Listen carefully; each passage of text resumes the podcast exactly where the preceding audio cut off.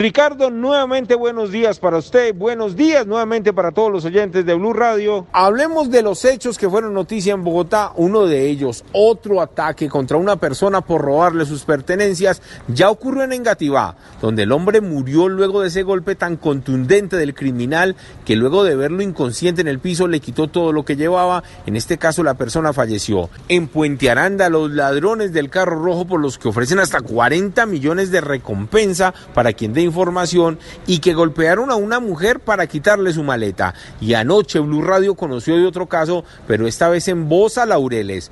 Un hombre que salía de un billar iba llegando a su casa, fue abordado por un criminal que por la espalda lo golpeó con una gigantesca roca el hombre cayó en el andén, allí le comenzó a quitar sus pertenencias, duró varios minutos y luego cuatro criminales llegaron al sitio, lo acabaron de requisar, le acabaron de robar hasta la última moneda y para colmo, todo esto ocurrió a tan solo una calle del CAI ubicado en este punto de la localidad de Bosa.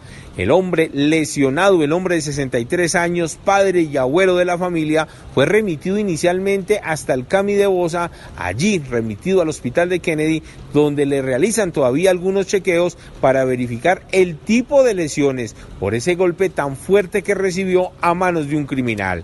La familia de la víctima espera que por favor las autoridades actúen. No es justo que sigan este tipo de ataques en Bogotá, ya que hay grabaciones, hay videos, hay testigos de lo ocurrido y ahora solo esperan que haya capturas.